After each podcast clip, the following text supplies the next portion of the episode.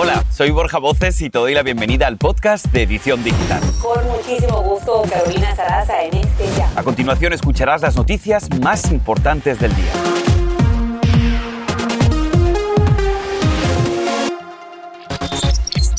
Mezcla de vacunas. Un nuevo estudio revela que combinar vacunas de diferentes laboratorios en tu tercera dosis aumentaría considerablemente el número de anticuerpos. ¿Tienes dudas? Un doctor nos explica. Y si estás teniendo dificultades para encontrar ciertos productos básicos en el supermercado, déjame decirte que no eres el único. Hoy te vamos a explicar a qué se debe. Y cuando hablamos de violencia de género surgen programas para la protección de las mujeres, pero hoy te vamos a hablar de una línea de ayuda contra el machismo, para que los hombres que no puedan controlar su agresividad se informen. Así comenzamos.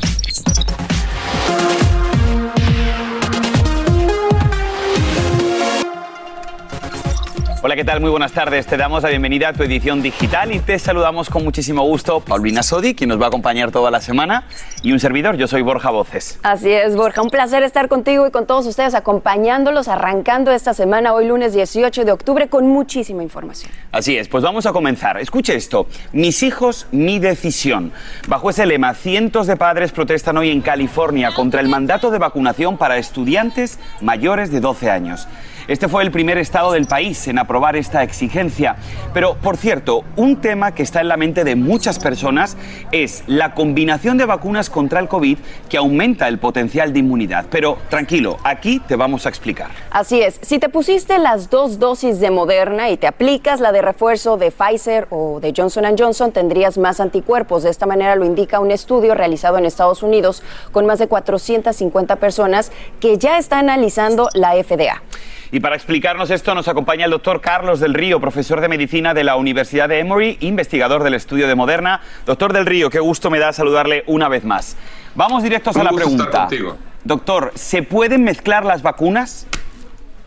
Bueno, mira, lo que este estudio nos dice, Borja, es que sí puedes mezclar las vacunas.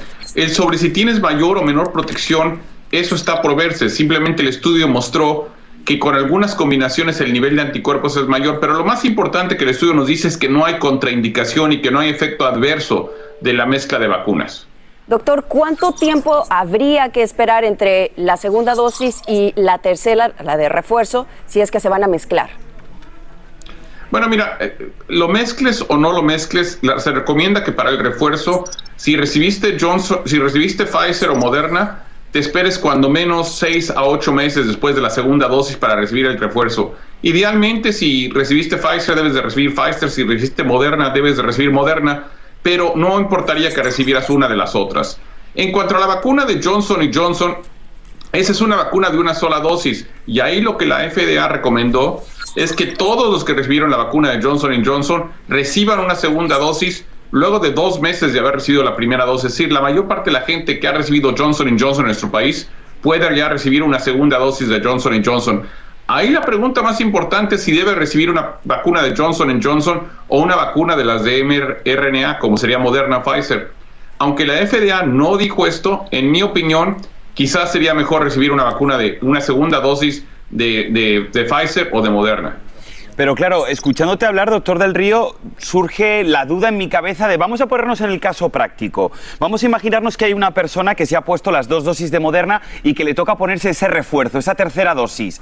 ¿Son las personas las que tenemos la decisión de elegir cuál podemos ponernos o va a existir una recomendación específica para ir directo a lo que más inmunidad nos pueda otorgar en el cuerpo?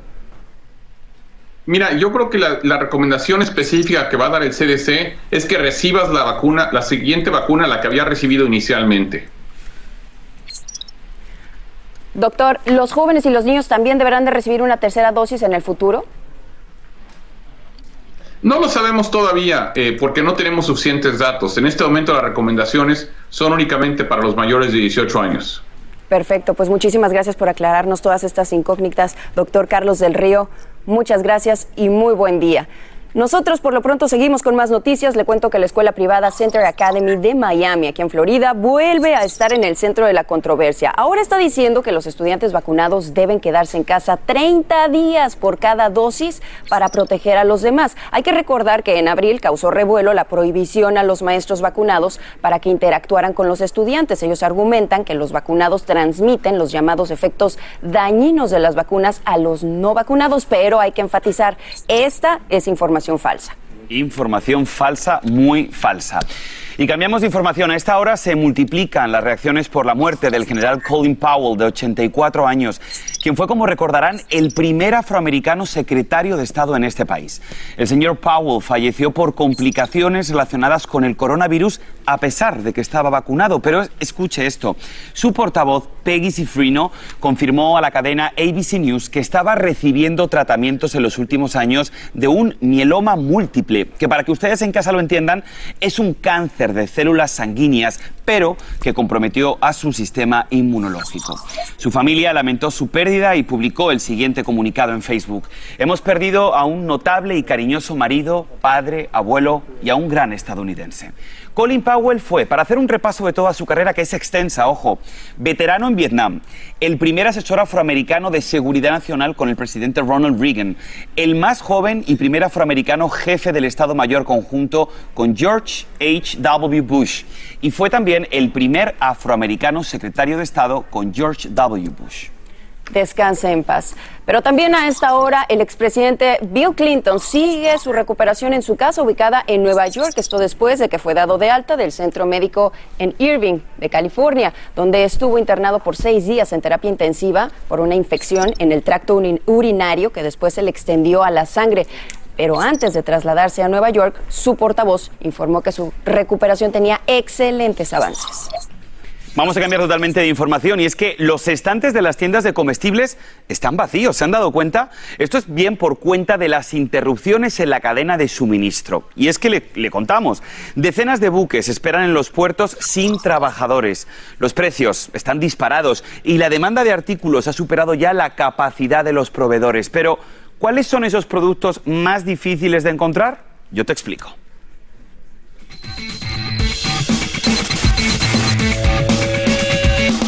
Bueno, pues vamos a comenzar por un básico, el papel higiénico. Señores, no hay materia prima para producirlo. Minoristas, por ejemplo, como la cadena Costco, han puesto incluso límite de compra. También no hay pollo y el que queda ha subido de precio y mucho. Ahora vamos a hablar de un producto básico entre los hispanos, el café. Pues bien, te cuento que Brasil, el mayor proveedor del mundo, enfrenta una terrible sequía que ha ralentizado la producción y también el transporte del grano. También escasea la comida congelada, algunas golosinas y los infaltables condimentos. Ahora, si ustedes tienen bebés en casa, seguro que esto les suena. Los pañales. Bueno, los grandes fabricantes ya han anunciado aumentos en precios en principios del mes de abril. Todo sube y todo escasea. ¿Qué crees, Paulina?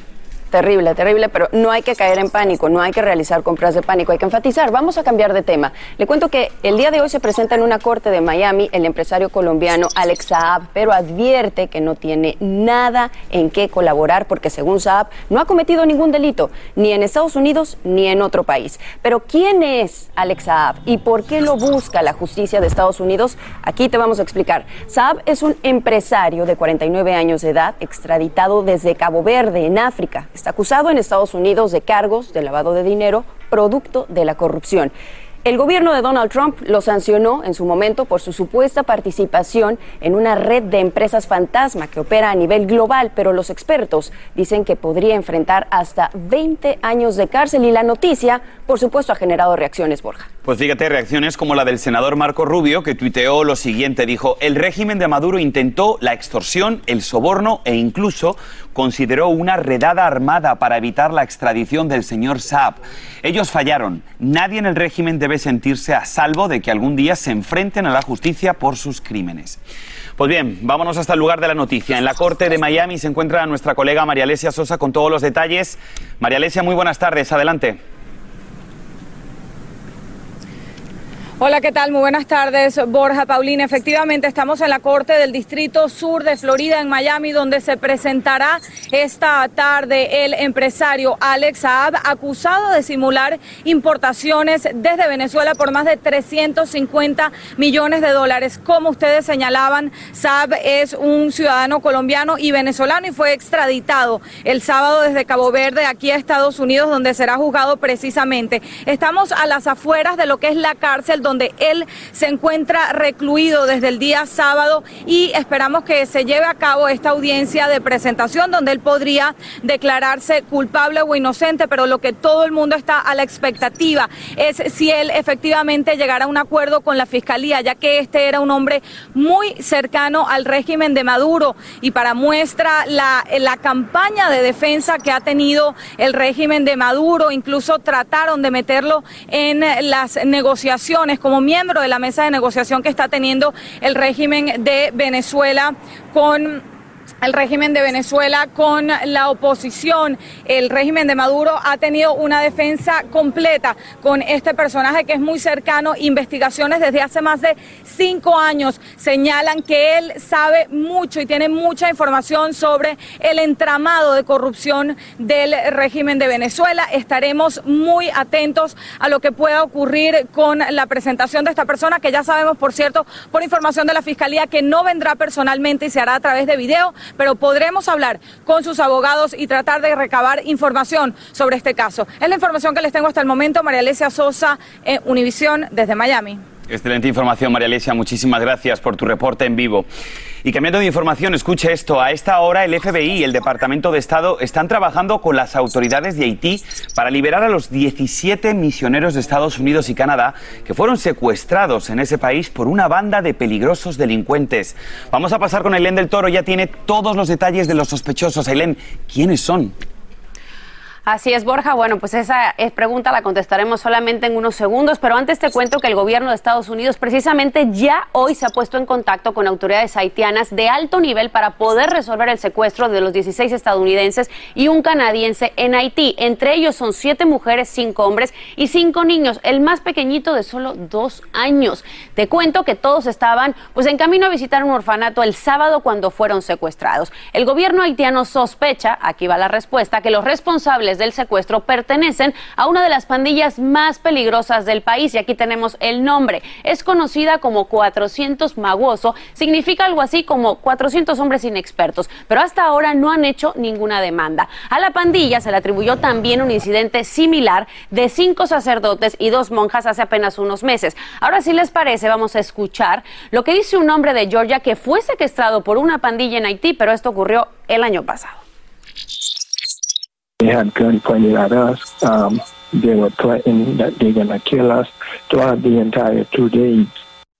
Ahora bien, el aumento de secuestros surge luego del asesinato del presidente Moise en julio, dejando un vacío político en el gobierno. Y a este hecho, pues también hay que sumarle los dramáticos efectos del terremoto, precisamente de magnitud 7,2 en agosto, en el que murieron más de 2.000 personas y dejó otras miles más sin hogar, provocando desde luego pues un aumento en la violencia de las pandillas en este país. Mira, vamos a poner todo en contexto para que tengamos una idea. Durante los primeros seis meses de este año hubo al menos 395 secuestros en Haití, si lo comparamos con el mismo periodo del año pasado donde hubo 88. El rapto de los misioneros sucede pocos días después de que varios funcionarios estadounidenses visitaran Haití y prometieran más recursos para la Policía Nacional, incluyendo otros 15 millones de dólares para ayudar a reducir la violencia que ha desplazado a miles de haitianos que como sabemos ahora viven refugiados pues en lugares donde las condiciones de verdad cada vez son peores. Pero bueno, estaremos pendientes de la situación de estas personas que por el momento no tenemos más información.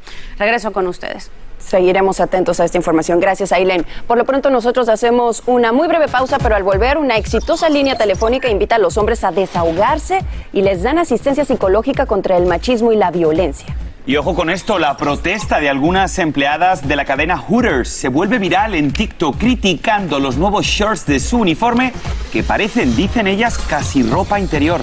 Te vamos a mostrar toda la información y la polémica en solo minutos, no te muevas. Este es el podcast de Edición Digital, con noticias sobre política, inmigración, dinero, salud y mucho más.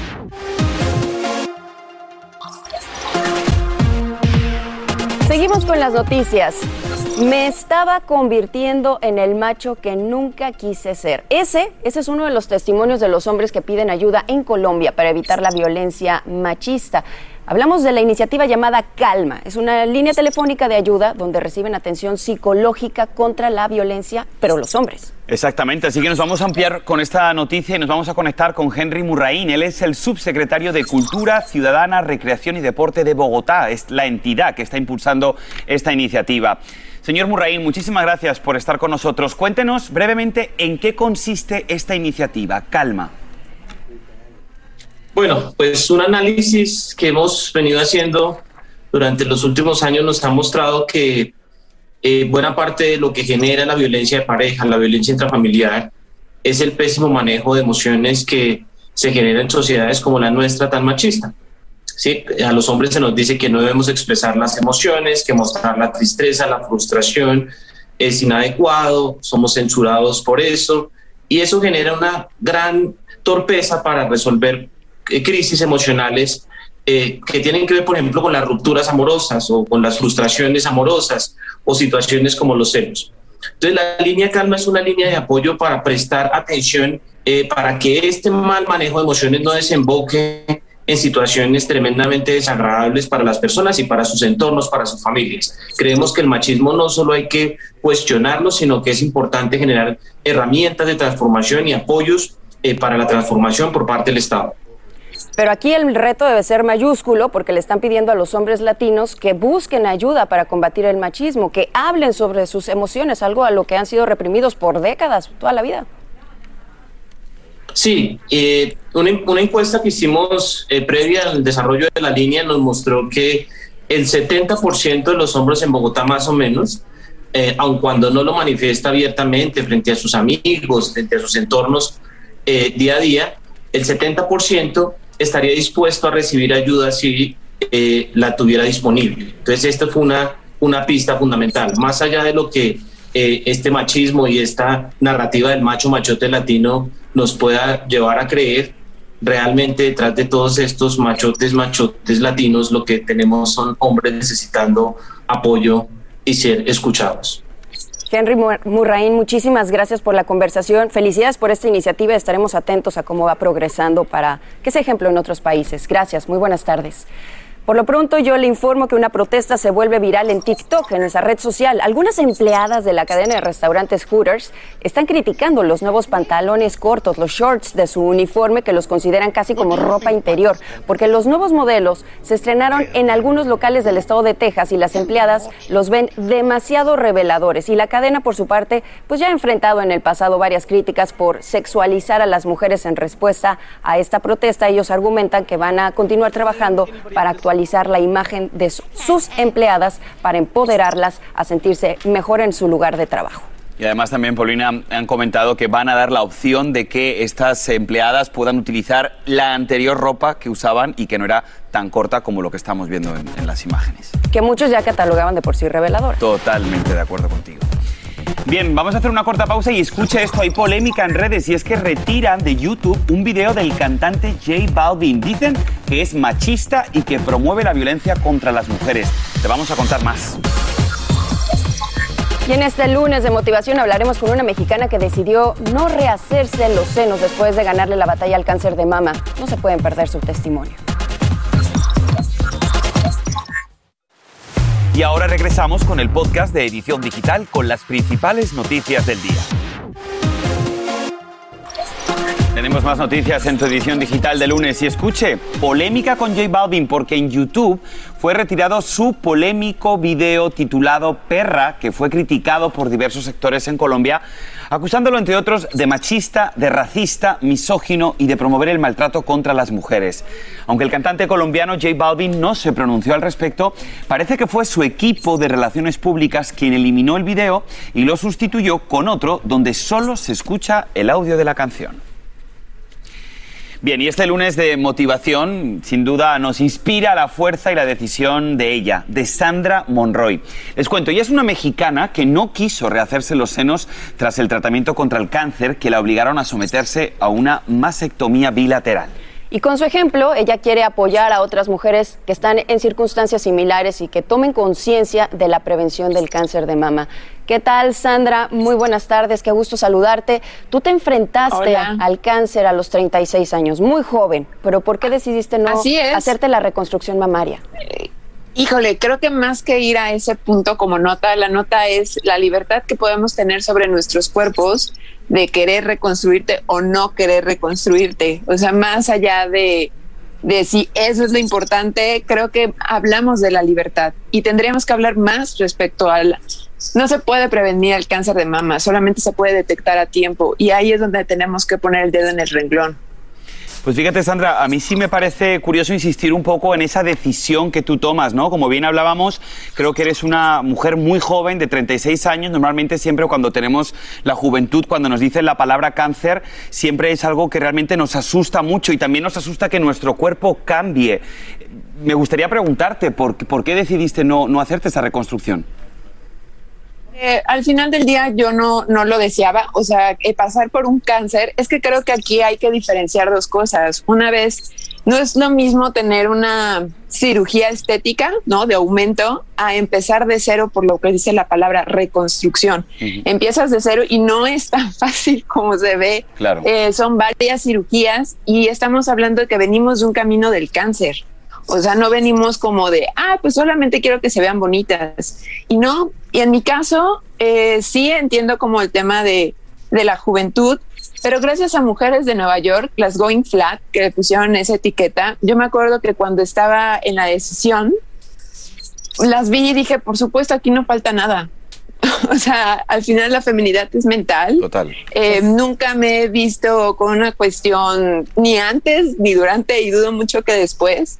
Y si llegara a cambiar mi, mi punto de vista, pues también veré cómo lo soluciono, pero creo que aquí la importancia es si el cáncer te pone a bailar a un ritmo, porque aparte vas en contrarreloj, que la cuestión estética, ahí sí tú puedes decidir ¿Cuál sería tu mensaje para aquellas mujeres que están pasando por una situación eh, similar? Tú tienes una autoestima altísima, pero ¿qué pasa con aquellas mujeres que sienten que van a ser mutiladas? Estamos hablando de algo extremadamente femenino que nos identifica como mujeres.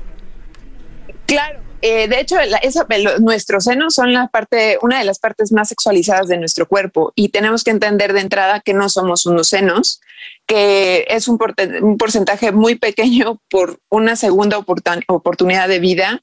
Recordar que sí, que esta enfermedad tiene muchos factores, muchas caras, pero es una cuestión también de actitud. Eh, llorar no va a hacer que crezca los senos y que la decisión de la reconstrucción tiene que ser puramente tuya, una decisión tuya. ¿Qué les puedo decir a las mujeres? Bueno, de entrada, eh, sí, se menciona como mutilación, cortar, quitar. El término es mastectomía. Ese es el término médico que debemos de manejar.